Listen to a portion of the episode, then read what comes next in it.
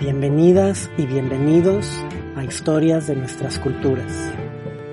Una clase para estudiantes de filosofía y letras y para curiosos que disfrutan el aprendizaje autodidacta. La clase de hoy estará dedicada a las formas y etapas de la guerra colonial en América y a la aparición de pueblos nuevos, pueblos trasplantados y pueblos testimonio. Comenzamos.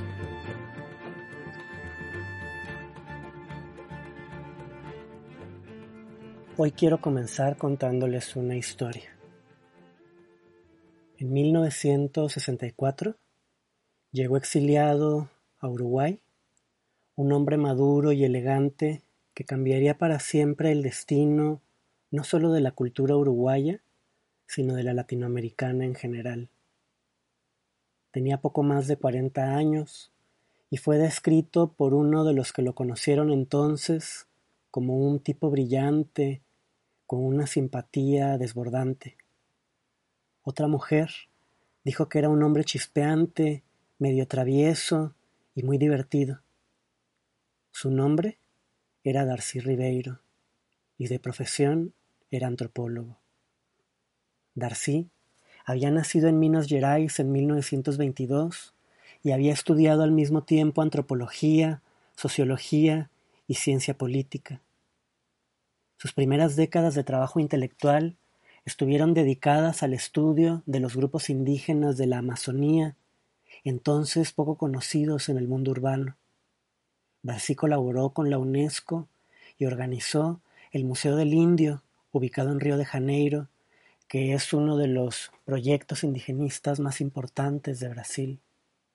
En el año de 1956, Darcy comenzó su labor de profesor universitario en la Universidad de Brasil, también en Río, y dirigió un importante estudio que trataba de dar cuenta en términos sociológicos de la población de Brasil. Tres años después, el presidente de la República, Kubitschek, inauguró una ciudad utópica en la coincidencia de las cuencas de los ríos Amazonas, Río de la Plata y San Francisco. La nueva ciudad había sido diseñada por uno de los grandes arquitectos del siglo XX y tuvo el nombre de Brasilia. Como parte de ella, en el proyecto se imaginó una universidad que sería modelo para todas las del continente. El presidente Kubitschek eligió a Darcy Ribeiro como el primer rector de esa universidad y le encargó su diseño institucional. En el diseño de esta institución pionera, Darcy Ribeiro cumplió un papel similar al que cuatro décadas antes había jugado el mexicano José Vasconcelos. Así, Darcy dio el salto de mero investigador a político de alturas y diseñador de políticas públicas. En octubre de 1960, el antiguo gobernador de Sao Paulo, Jânio Quadros, fue nombrado presidente de Brasil. Las fuerzas conservadoras lo obligaron a dimitir, pero lo sucedió en la presidencia João Goulart, hasta entonces vicepresidente, quien encargó a Darcy Ribeiro el Ministerio de Cultura y después la dirección de la Casa Civil de la Presidencia. Allí, Darcy desarrolló una amplia política cultural y educativa que está en el, en el origen de algunos de los experimentos pedagógicos más interesantes en América Latina en el siglo XX, por ejemplo, los de Paulo Freire. El año de 1964, los militares brasileños dieron un golpe de Estado e iniciaron una acción represiva contra los partidos políticos, los sindicatos y las ligas campesinas. Darcy Ribeiro se exilió, igual que muchos otros políticos e intelectuales de tendencia izquierdista o reformista. Así fue como Darcy llegó a Uruguay, donde ayudó a reformar la Universidad de la República.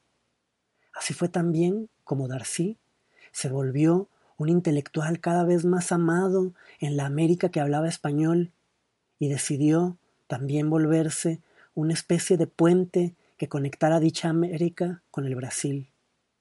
En los años sucesivos, Darcy Ribeiro migraría de país en país, apoyando el gobierno de Velasco Alvarado y los militares de izquierda del Perú, y de Salvador Allende y la Unidad Popular de Chile.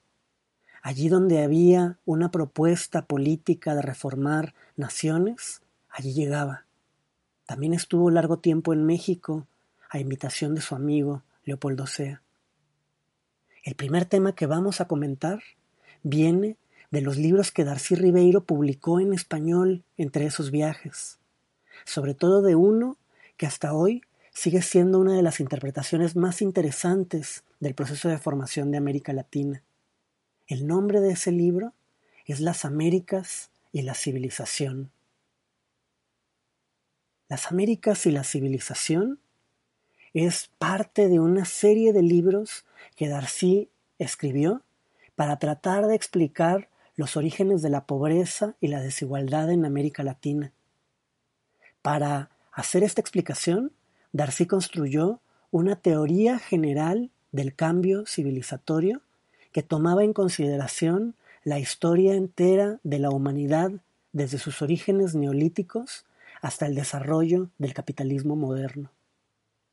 Este conjunto de libros está entre los esfuerzos intelectuales más ambiciosos hechos por un pensador latinoamericano en el siglo XX. Las Américas y la civilización ocupa un lugar estelar en este conjunto de libros y lleva esta teoría general de la civilización a la reflexión de cómo se construyen los pueblos americanos a partir del choque causado por la guerra colonial. La guerra colonial es para Darcy Ribeiro el momento fundamental que permite explicar no sólo la pobreza y la desigualdad que el continente sigue teniendo hasta la época en que el libro se publica, sino también la unidad y diversidad étnica y cultural que parece ser una regla en el continente americano y que había causado innumerables dolores de cabeza a los pensadores y pensadoras que se habían acercado a este tema. Para entender esta unidad y esta diversidad, Darcy construye, como ya había dicho, una teoría del desarrollo de la civilización en donde el elemento fundamental de este desarrollo está vinculado con la expansión violenta de Europa a partir del siglo XVI hasta el siglo XX y con una explicación de los efectos civilizatorios terribles que va dejando el colonialismo y el imperialismo. De esta manera, Darcy puede comparar la sorprendente similitud a nivel de desarrollo cultural o de conflictos culturales que comparten, por ejemplo, ciertas regiones de América Latina con otras regiones de Medio Oriente o de África o con el Japón, por ejemplo. Darcy va a identificar tres configuraciones histórico-culturales, también llamadas matrices civilizatorias, que actúan en diversos momentos de la historia americana y permiten dar una cierta idea de por qué estas naciones tienen estos grados de unidad y de diferencia.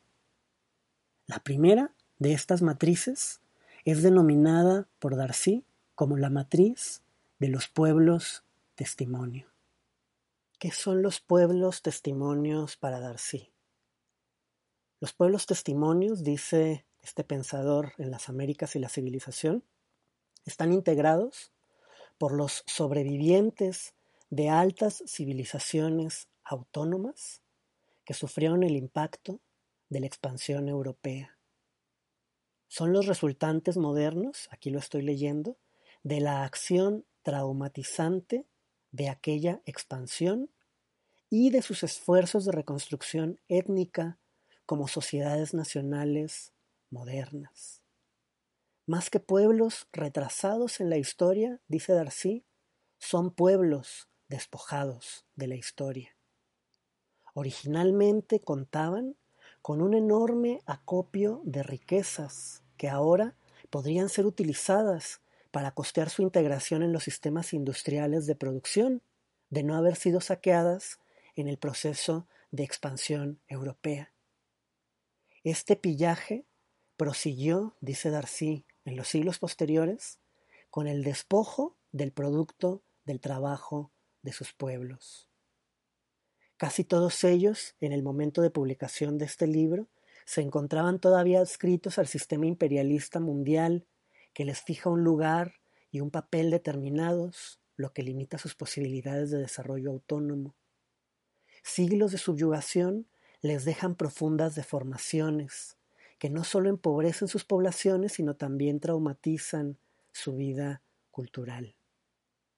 El problema básico de los pueblos testimonio es el de integrar en su propio ser nacional las dos tradiciones culturales que han heredado y que frecuentemente resultan opuestas.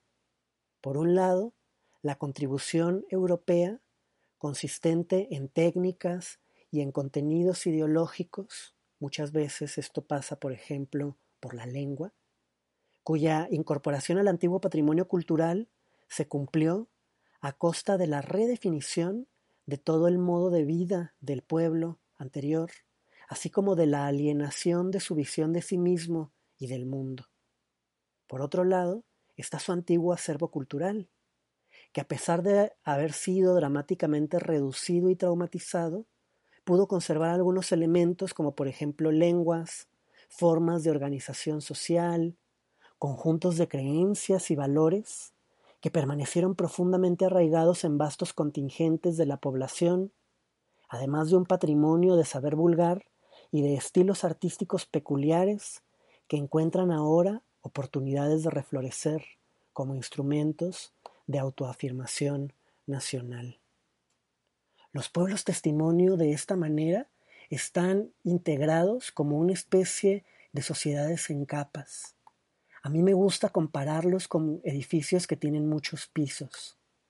Debajo de la capa más superficial, que es la capa en donde viven élites más o menos europeizadas en sus costumbres, lengua y modos de vida, subsisten otras formaciones históricos y culturales que remiten, dice Darcy, por ejemplo, a formas alternativas de organización de la familia, familias ampliadas de base matriarcal, que no necesariamente se rigen según los criterios de la familia europea tradicional, va a decir él.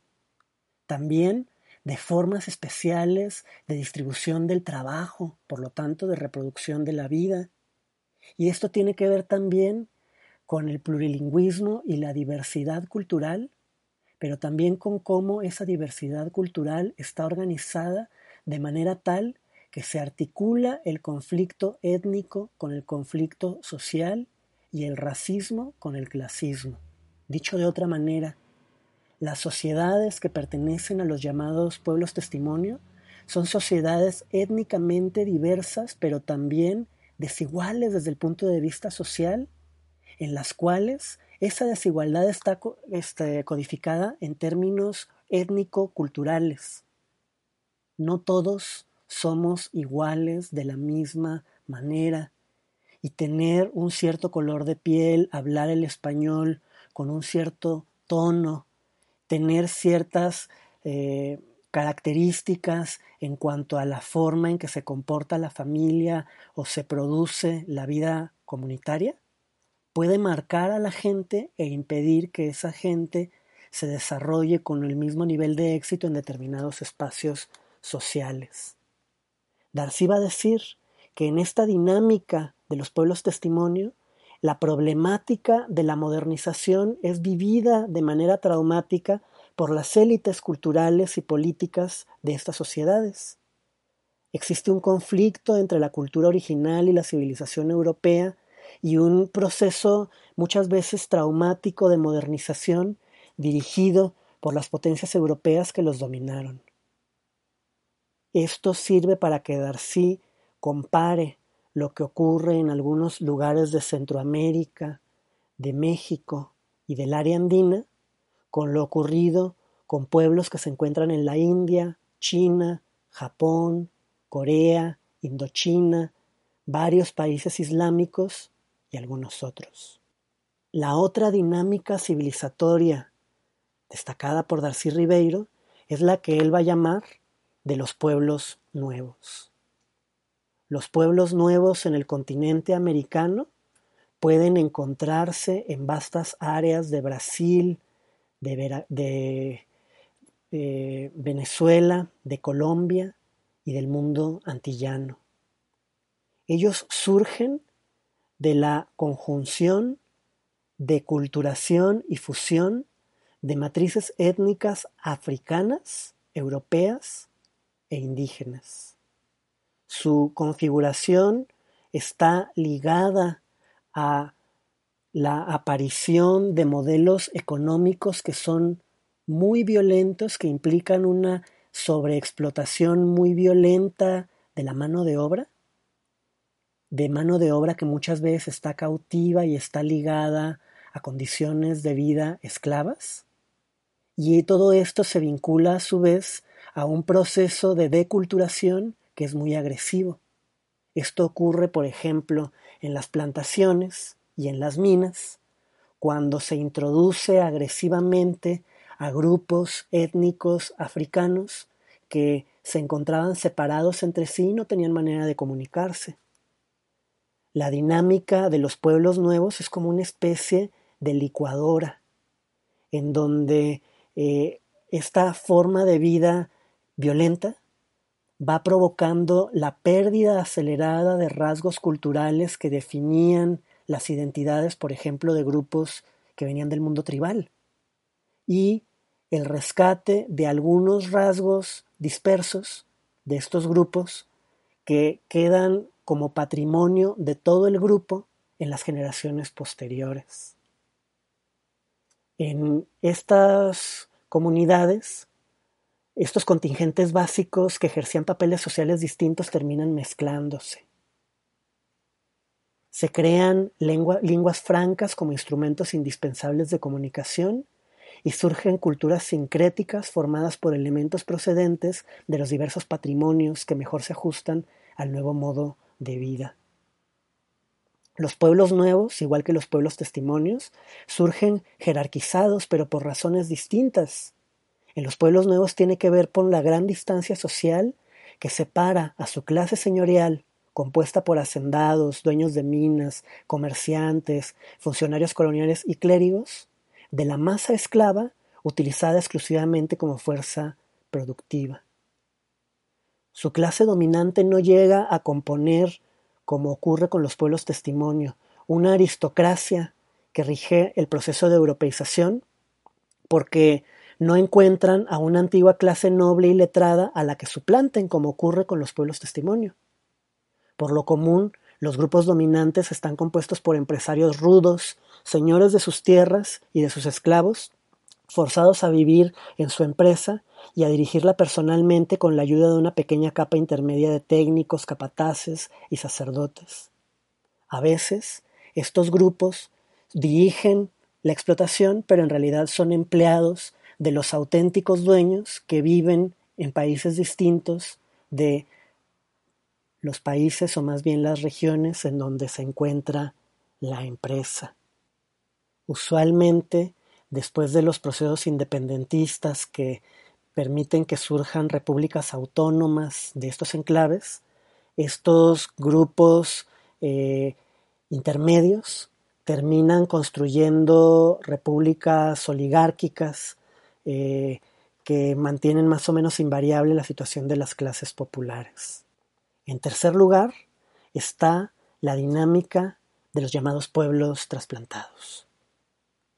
Los pueblos trasplantados presentan como característica básica una homogeneidad cultural mantenida desde el principio por el común origen de su población y por la asimilación de los contingentes que llegan después son sociedades construidas por grupos de migrantes que llegan a lugares en donde vivían otros grupos y someten a los grupos que vivían allí a procesos de exterminio y posteriormente de encierro, con lo cual los grupos recién llegados están en condiciones de reproducir una vida que es más o menos similar a la vida que tenían en sus sociedades de origen, eso pasa por moldear de forma similar a, sus a, como están en sus países de origen la ecología, a importar animales y plantas y por esto los pueblos trasplantados mantienen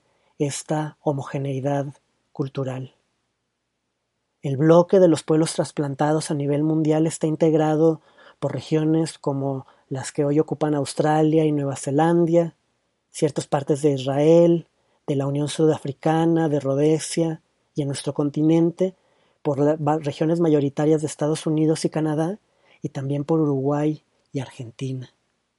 Con la diferencia particular de que en Uruguay y Argentina lo que ocurre es que se pasa de un primer momento de pueblo nuevo a un segundo momento durante el siglo XIX en donde la élite dirigente de ambos países implanta un proceso consciente de cambio étnico-cultural a través de la inmigración masiva. Usualmente los migrantes que componen estos pueblos ocupaban un lugar particular en sus sociedades de origen. Son reclutados entre los grupos europeos disidentes, sobre todo en materia religiosa. Más tarde se agregan inadaptados, pobres, marginales de distinto tipo que las naciones colonizadoras condenaban al destierro, y finalmente crecen gracias a los saludos migratorios de individuos desarraigados de sus comunidades rurales o urbanas que venían a tantear suerte en las nuevas tierras, principalmente como trabajadores enganchados mediante contratos que los sometían a un trabajo en condiciones serviles por algunos años. Más tarde, gran número de ellos consigue ingresar en la categoría de granjeros libres, de artesanos también independientes o de asalariados. Por esto, los pueblos nuevos no solo son más homogéneos étnicamente, sino usualmente también tienen tradiciones de toma de decisiones que son más democráticas. En la mirada de Darcy queda por considerar una cuarta categoría, la categoría de los llamados pueblos emergentes, que sirve para explicar sobre todo algunas dinámicas acontecidas en África y en Asia y que no son pertinentes para nuestra clase. Ahora quisiera pasar a un segundo momento en donde de lo que se trataría es de preguntarnos cómo se van creando estas configuraciones histórico-culturales en el territorio americano. Para hacer esto, será necesario que nos remontemos al siglo XVI y hablemos brevemente con ayuda del gran historiador John H. Eliot, de las etapas y modelos de la guerra colonial. La guerra colonial, para Eliot, no se desarrolla en el continente americano de la misma forma, y entender esto es vital porque esa guerra va a tener efectos en el largo plazo en las sociedades que surjan de esta guerra.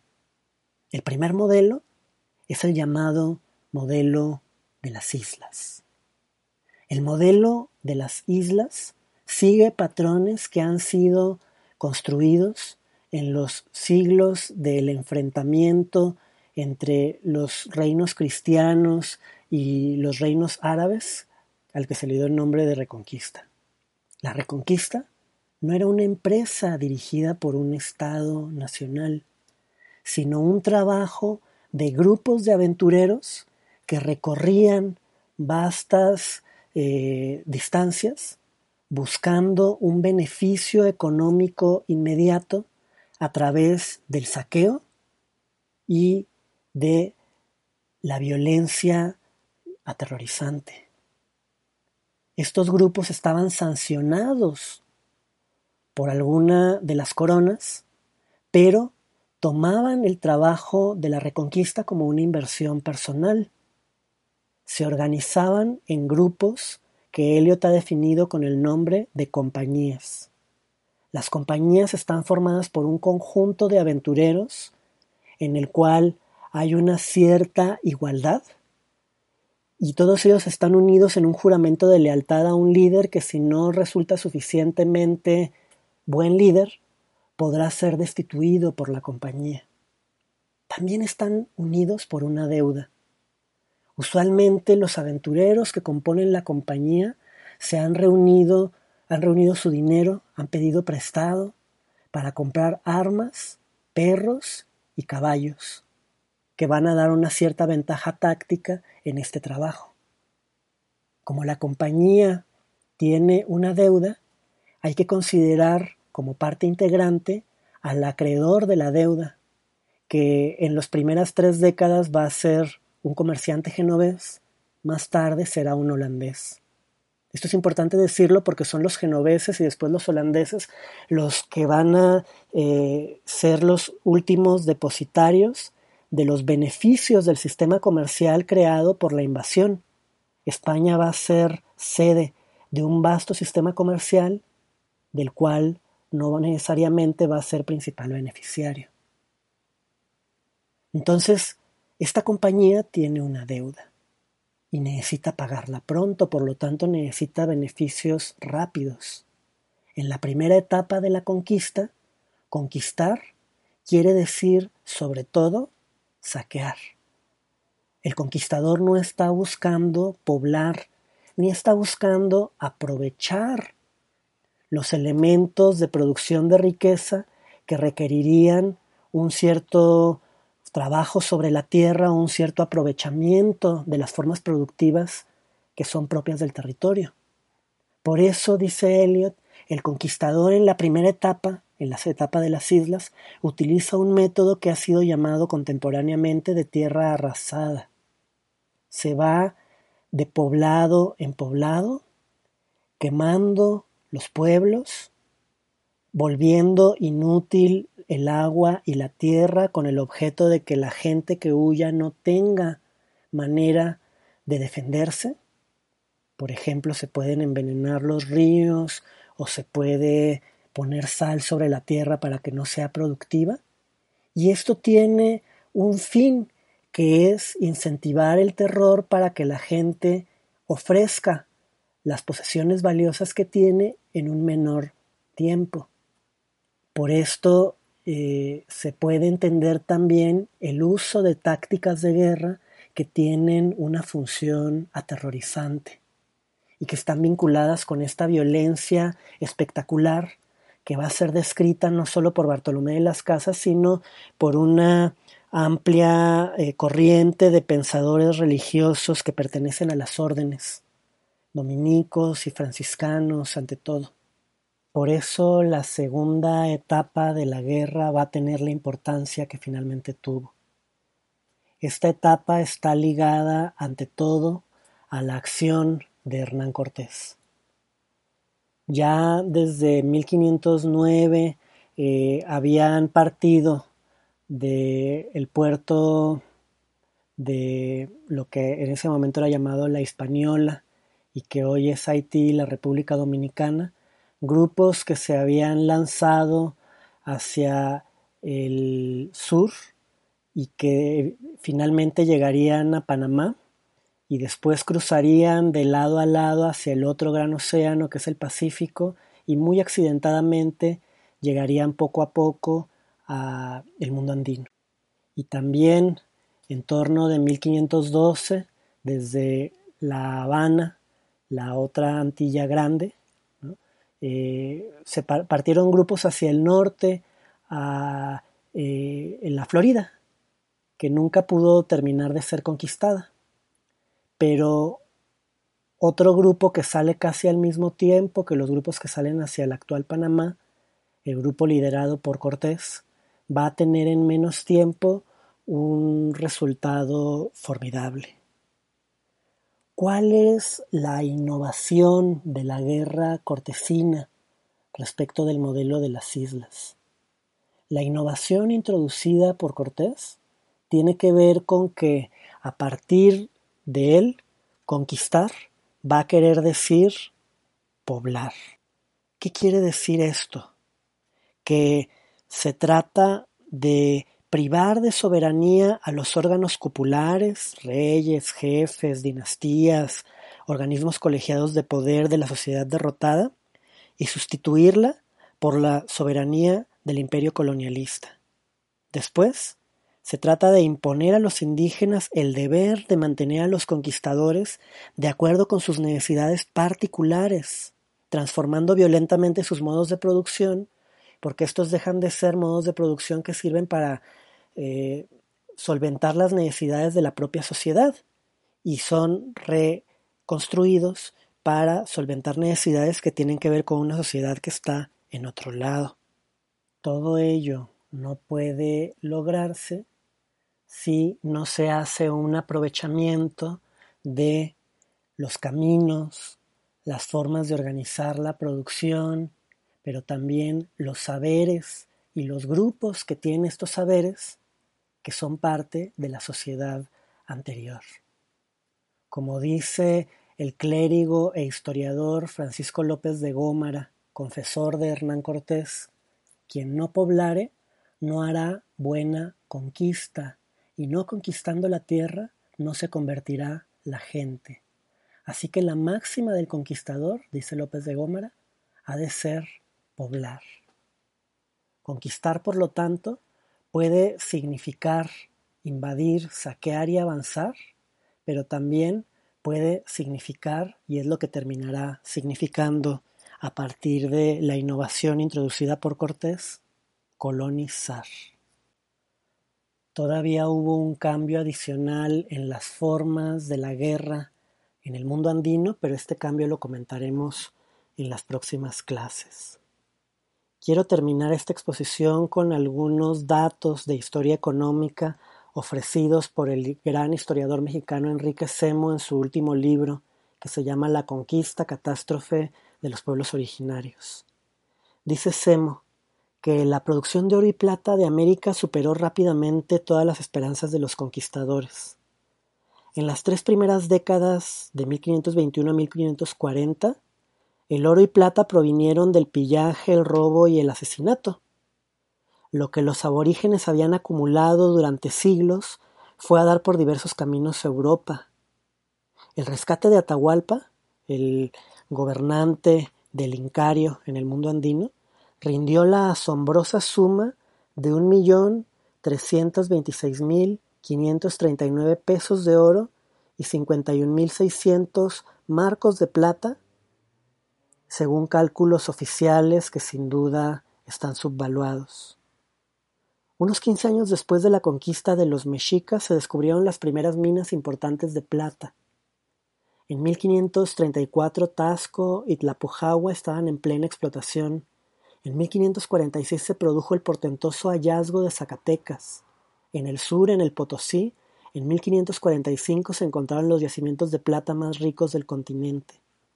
El producto excedente que fluyó desde las colonias americanas a Europa desde estas primeras décadas y durante los tres siglos de colonia, jugó un papel muy importante en el triunfo de un nuevo modo de producción el capitalismo temprano.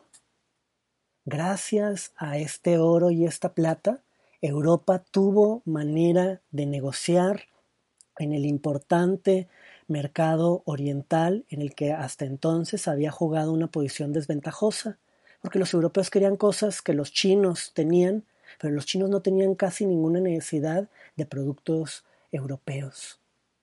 Eh, la gran cantidad de oro y de plata dinamizó todo el sistema económico europeo y permitió a través de los ricos intereses que los comerciantes, que, los banqueros europeos ganaban financiando las expediciones españolas, la creación de un sistema financiero que permitía prestar y financiar grandes empresas.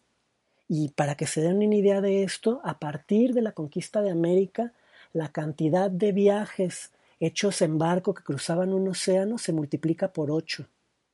Eso no solo quiere decir que se suman los viajes que se hacen a través del Océano Atlántico a América, sino que los viajes en Europa se multiplican. Finalmente, habría que decir que el colonialismo mercantil tiene un sistema económico que, siguiendo a Semo, estaría basado en cuatro principios. El primero tendría que ver con la acumulación originaria a través de la depredación y el saqueo, y que consiste en esta apropiación de riquezas guardadas durante largos siglos por civilizaciones de alta cultura que eh, están vinculadas, por ejemplo, a lo que pasó con el tesoro de Atahualpa o con los tesoros eh, tomados por Hernán Cortés después de la huida de la Noche Triste. El segundo tiene que ver con la sobreexplotación del trabajo, es decir, con modalidades de explotación que incorporan parte del fondo de consumo de los trabajadores al plusproducto apropiado por los colonialistas. Para decirlo en palabras más simples, se trata de formas de explotación que son muy duras porque para que la gente pueda hacer el trabajo que les toca, tienen que comer menos, tienen que trabajar más horas, tienen que debilitar su cuerpo, pasan hambre y se enferman más. Y esto tiene que ver con la manera en que ese esfuerzo extra se convierte en una riqueza extra que es apropiada por los dueños de ese trabajo.